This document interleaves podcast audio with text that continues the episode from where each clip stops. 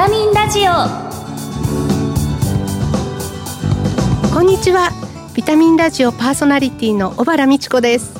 薬剤師として現在はウエルシア薬局と岐阜薬科大学そして日本ヘルスケア協会などで仕事をしています。この番組は健康をテーマに医療や健康に関わる専門家をゲストにお招きして明日の健康づくりのヒントになる元気を呼び込むお話を伺っています。リスナーの皆様にとってビタミン剤になるような番組を目指してまいります。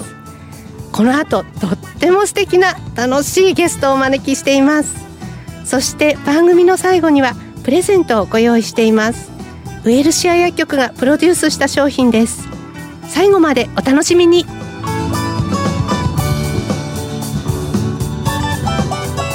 ビタミンラジオ。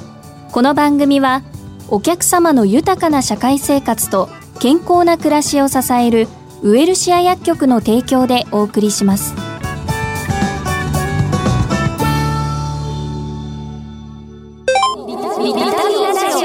早速今月のゲストをご紹介いたします。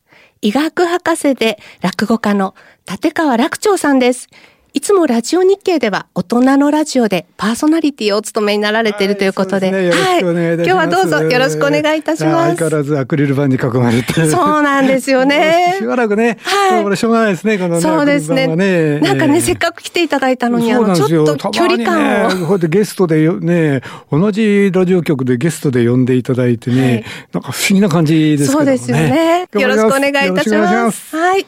今月の特集テーマは、笑いと健康です。1回目の今日は落語で健康啓発と題してお話を伺いたいと思います。今お話しされたようにアクリル板越しで、ね、はい。まあその代わりいくらでも唾飛ばせるんで。気は楽かもしれません、そうですね。今日はあの笑いと健康がテーマなので、はい、あの私も存分にこう 笑いをリスナーの皆さんにご提供したいと思っております。よろしくお願いします。あの、楽長さんですが、京林大学医学部をご卒業後に内科医になられてということなんですけれども、ね、白衣を着てらしたということで。そうですね。はい、まあでも内科医今いっぱいいますから、まあ一人ぐらいいなくなってもね、私みたいな内科医いなくなっても世の中のためですからね。いえ、もうあの今こう、免疫をね、上げていただくようなご職業をされていることで。まあね、はい。あの、立川流のね、ねえー、落語家でございます。素晴らしいですね。46歳でということで。はい、立川志らく師匠の門下に、えーね、はい、入門されたと、まあ、うちの師匠もよく入門させてくれましたよね。10歳年上ですからね、私の方がね。そうですか。えー、嫌だったでしょうね、師匠もね。えー、いかがでしたか？年上の弟子を持つなんてね、よく入れてくれました。い やいやいやいや。年上のね、ね弟子なんてね、ね私も年下の師匠なんてね、聞いたことない。えーうん、でもね、この健康落語にたどり着くまで、なかなかこう、門下生として入ってから大変な道のりだったんじゃないかと思うんですけど。あのね、はい、弟子になってすぐですよ、健康落語を始めたのは。そうだったんですね。えー、あの、ひょんなきっかけなんですけどもね。えー、どんなきっかけだったんですか？あのー、飲んでたんですよ。えー、で、飲んでた相手がね、はい、あの健康管理をやってってる人たちなんですね。はい、で具体的にはねあのいろんな人がいてそこで飲んでたんだけどあの大企業のね、はい、健康管理室の府長さん、はい、今看護師長って言いますけどね。当時ですから府長さん。そんな人たちと一緒に飲んでてね、でね、そのある府長さんが言ったんですよ。健康教育ってつまんないわね。って。落語みたいに楽しくできたらいいですねって私が返したんですね。ええ、そんな話を飲みながらしてた。はい。そしたら後日電話かかってきて、はい。落城さん、健康教育落語でやるって言ったわよね。やってちょうだいって 言ってないって。言ってないですよ。落語みたいにできたら、楽しくできたら面白いですねって言ったのを、その府長さんが聞き間違えてね。あら、いい聞き間違いじゃないですか。そうなんですよ。やれって言うんですよ。はい。だからそんなの聞き間違いだから、できませんと、いや、それまでじゃないですか。でもなんかその時にね、断らなかったの。なんかね、私もね、心のどっかでね、やりたいなと思ってたんですよ。落語で健康教育。あ、いい種をまいていただいて。そうそうそう。これはね、天がやれって言ってるんだなと思ってね。そうですね。わかりましたって引き受けちゃった。それがね、やるのが3ヶ月後だったんですよ、実はね。随分手前で話があって。はい。で、じゃあいいですよ、じゃあ作りましょうって言うんで、ずっと作ろうと思ってできないんですよ。どうすりゃいいか皆目見当もつかないし。そうですね。ゼロから1ってなんて。生みの苦しみですね。そうなんですよ。苦しんだってできないものができない。はいはい、で、ようやくできたのが、はい、当日の朝。ええー、確かね、茅ヶ崎かなんかですよ、会場が。はい。東海道線のね。えー、大船っていう駅が確かすぐ手前にある一つか二つ手前かな。全部出来上がったのが大船の駅出てからな、えー、すごいですね。で、茅ヶ崎に着いて、そのまんまぶっつけ本番ですよ。はい、たら受けちゃってね。えーああ、じゃあこれシリーズ化しようっていうんで始めたのが今の健康落語ですね。そね。その一つ目出来上がったのはテーマはどんなテーマだったんですか？これはね、あの、動脈硬化をテーマにしてましたね。今にしてみりゃつまんねえ。なんであのこんこんなもん受けたんだろうと思うぐらいつまんねえ落語。今全くドロドロになりますよとかそういう話だったんですか？そう、そういうことですよ。詰まっちゃってね。はい。うん。おかゆ状になっちゃいますみたいな。ね、はい。でもね、健康情報詰めすぎちゃったのね。初めて作った落語だから、はいはい、これはいかんなと思ってね、ええ、だからもう健康情報あんまり入れないようにしてワンポイントかツーポイントに絞って落語に入れて、え、で残りの部分はもう落語に徹する笑いに徹する、はい、方針変えましたね。たら面白くなりました。そうですか、えー、今50本以上ねお持ちですよね。まあね数だけは100本近くはあるんですが打作の山ですね。使えるのは20本程度かな当に打作の山を築いてますよ。認知症のネタですとか、えー、糖尿病のネタですとか、あの本当に私たちも襟を正して聞きたくなるような内容もあるんですけれども、落語ですからね。つい笑ってしまう。まるでこう現場のリアル感覚もとってもあるんですけれども、えー、ああいうネタはこうどこからご自身で作られるうんとね、まずね、作る時はね、えー、主人公決めるんですよ。はあ、えーで例えば今のじゃ糖尿病ならどういう人が糖尿病になったら面白いんだろう、はい、でキャラクター決めて、はい、でその人がどう動くとどう面白いかっていうことから考えるんですね。だからまず登場人物のキャラクターを決める。で何を言いたいかをまず決める、はい、糖尿病ならいろんなことを入れすぎると、はい、まあさっきね申し上げたように面白くなくなっちゃうから、はい、糖尿病のこれが言いたいんだよってのを一つか二つに絞って、それを言い表すのにどんなキャラクターが出てきたら面白くなるんだろうここからスタートですね。なるほど。えー、ちなみにあの糖尿病のあのネタはこう病室の中の患者さんたちが内緒のパーティー、ね、はい内緒のパーティー。はい。糖尿病の患者が主治医に内緒で、はい、えー、パーティーやろうと、はい、企むという、はい、とんでもない話ですね。はい、い。やあれはね、ええ、まあ私の健康楽もみんなそうなんですけどね、はい、まともな連中出てこないんですよ。そうですね。私のね、健康落語ってね、不健康落語なの。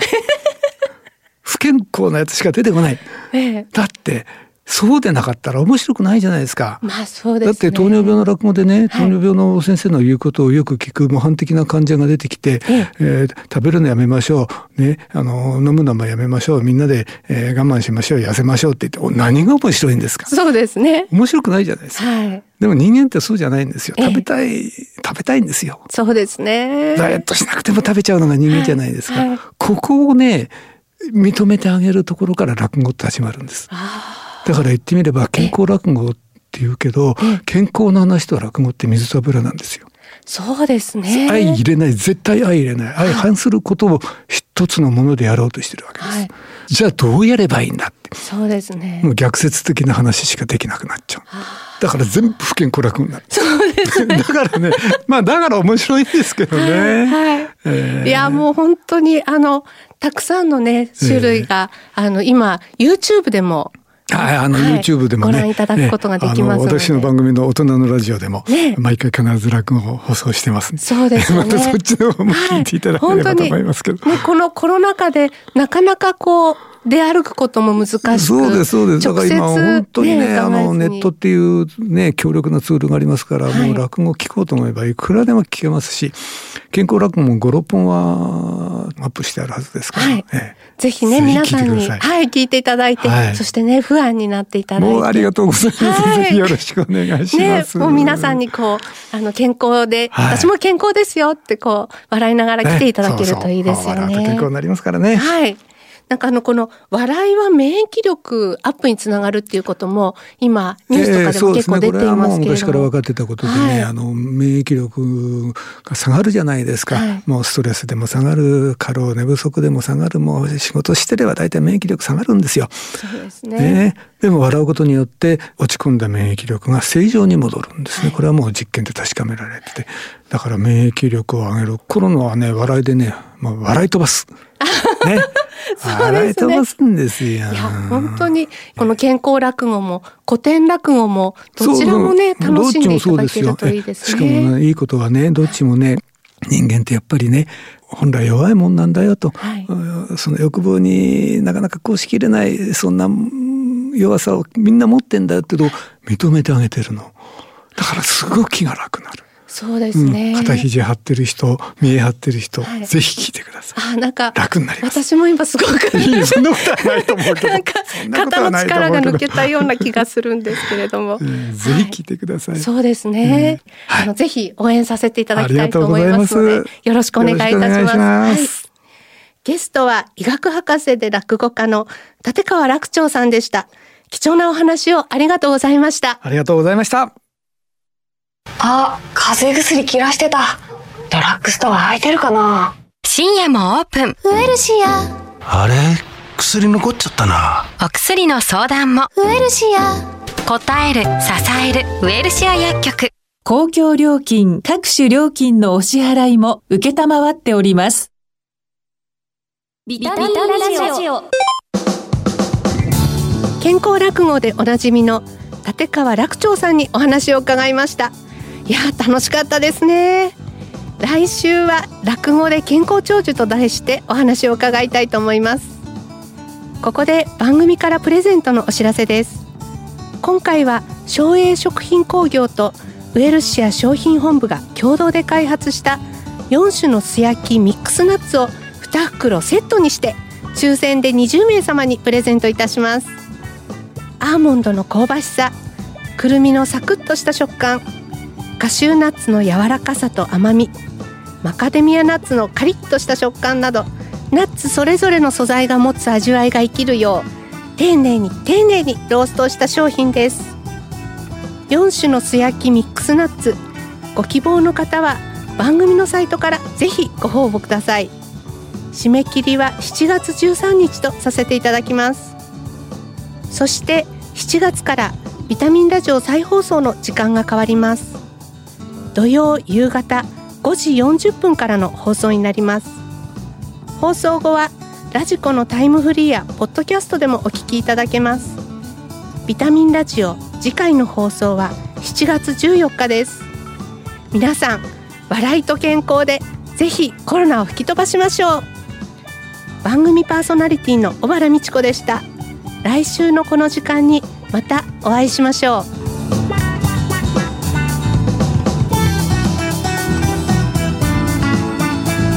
タミンラジオこの番組はお客様の豊かな社会生活と健康な暮らしを支えるウエルシア薬局の提供でお送りしました。